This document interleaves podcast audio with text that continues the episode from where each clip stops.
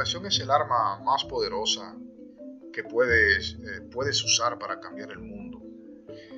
Eh, mi nueva entrega de este podcast Educación de Millennium para mejorar nuestra sociedad quiero compartir con la gente de Hispanoamérica y Latinoamérica eh, este contenido. realmente pues estructurar una sociedad basada en la educación constituye una tarea desafiante para el Estado. La corriente educativa a nivel global está cada vez más empeñada en producir cambios en las aulas. Las nuevas tendencias sugieren que la actualización de los esquemas educativos sean sistemáticamente revisados. Es importante entender lo que está ocurriendo del otro lado del mundo con relación a la competitividad y del manejo del conocimiento.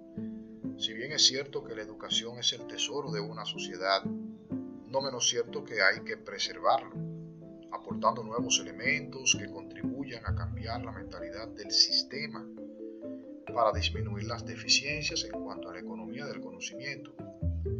La meta de cualquier sociedad deberá orientarse a una educación que nos coloque en cualquier plano del desarrollo, proyectándonos como un destino de marca país el modelo educativo de Finlandia es un ejemplo fehaciente de cómo anda la educación allí. Apenas un 0,2% de su población educativa abandona las aulas, mientras que España ronda el 30% para citar un ejemplo. Eso nos indica los innumerables cambios que se han estado produciendo. Impartir eh, docencia, por ejemplo, debe ser una de las áreas más importantes en una nación. En las aulas se forman las figuras más preponderantes del mundo científico, de las ingenierías, de las tecnologías y de los presidentes de las grandes naciones. Hay que delinear eh, de modo puntual las prioridades en el sistema educativo. En el plano docente se tiene necesariamente que trabajar en la preparación de los instructores y orientadores en las aulas. La sociedad está exigiendo cambios constantes en el sector educativo. La carencia del saber es el reflejo de cómo está la competitividad de una nación.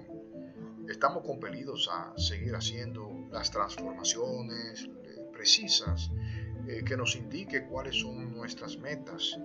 El propósito de todo esto es que tengamos en las aulas estudiantes que puedan potenciar su capacidad de creatividad e imaginativa.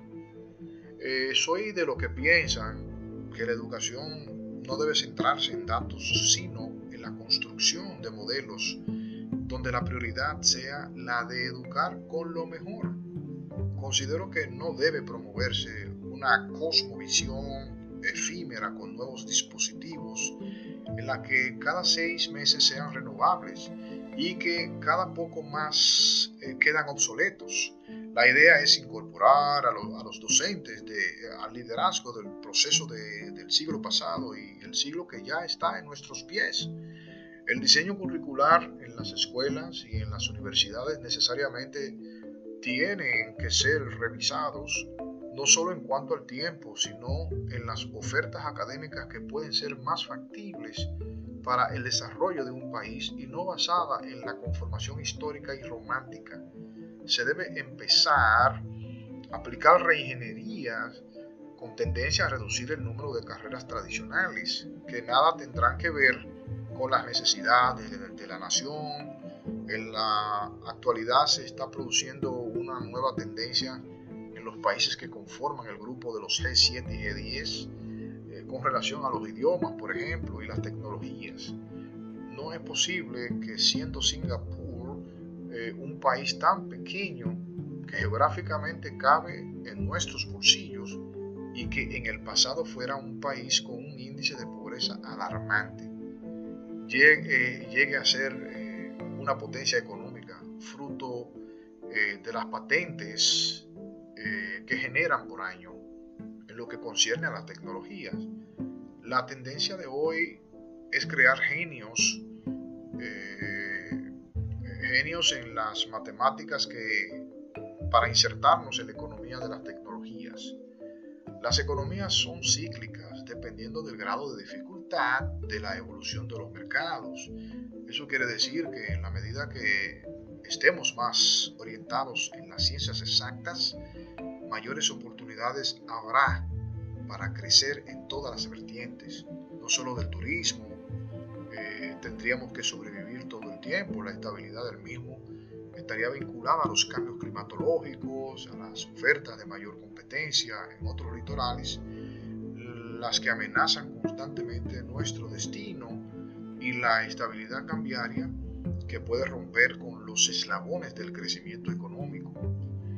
Eh, aterrizando estos conceptos eh, que acabo de esgrimir eh, al plano local, este, me permito en externar mi preocupación con relación a lo que se ha venido haciendo los últimos cuatro años con la educación.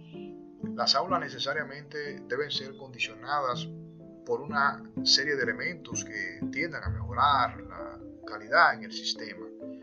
Al día de hoy no estamos viendo aulas con herramientas esenciales que van más allá del pizarrón y la tiza las aulas tienen que necesariamente estar ambientadas de equipo audiovisual, acceso al Internet y aplicaciones que les permita al administrador del aula como, como al estudiante tener un buen desenvolvimiento en el intercambio del conocimiento.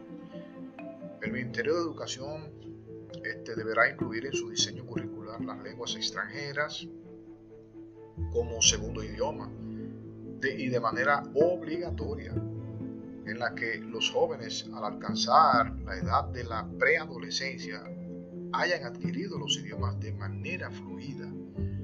¿Por qué?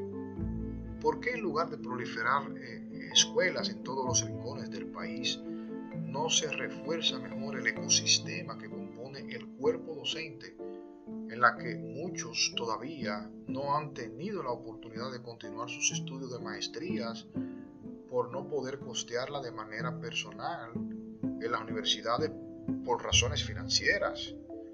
¿Por qué, por qué en lugar de estar eh, cambiando cada año los libros, no intentamos de ir haciendo las transiciones con las tabletas electrónicas que reducirían considerablemente el costo de los libros de texto? No estoy sugiriendo eh, para nada eh, que las apps reemplacen los libros.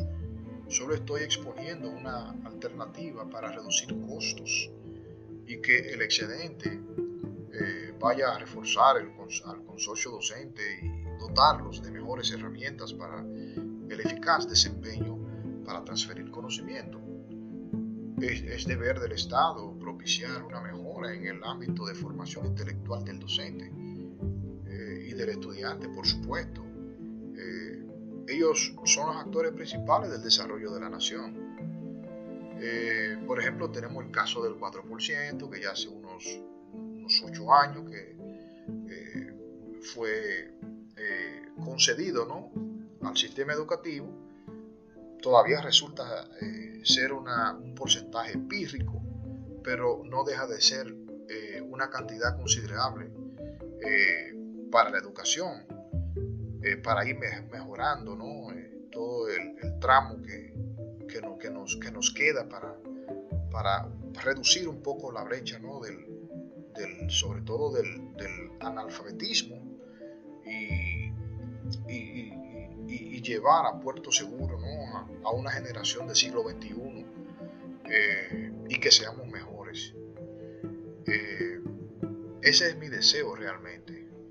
Ojalá que nosotros este, tengamos en, lo sucesivo una mejoría en el sistema, eh, porque realmente, evidentemente, es, el desarrollo va a depender sobre todo de la calidad educativa ¿no? y, la, y, lo que y los cerebros que se van creando eh, en los próximos 10 años, por ejemplo, y, realmente eso eh, es, una gran, es un gran alivio para todos todo el resto de los países que estén involucrados en este proceso. Eh, les agradezco mucho su atención. Eh, síganme como siempre, les sugiero por Anchor FM, Evox, eh, Facebook, Twitter, Google Podcast, Spotify eh, y seguiremos pues eh, compartiendo con ustedes este tipo de reflexión tan importante. Así que le agradezco su atención, muchas gracias, nos vemos hasta el próximo episodio.